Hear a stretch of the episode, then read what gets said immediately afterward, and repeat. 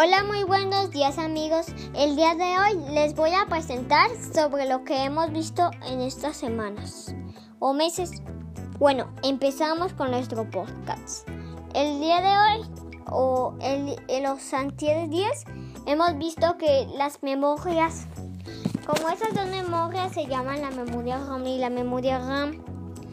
Estas dos memorias los sirven como para lectura esa lectura es como un signo de puntuación. Bueno, estos dos memorias tienen otro, otro diseño, como una sirve para lo mismo, pero otra sirve para, tienen como otras cosas y otras funciones. Tienen otro mismo diseño y son diferentes los diseños. También hemos aprendido sobre las unidades de almacenamiento, como esas unidades de almacenamiento nos sirven para cuánto almacenamiento tenemos en nuestra computadora.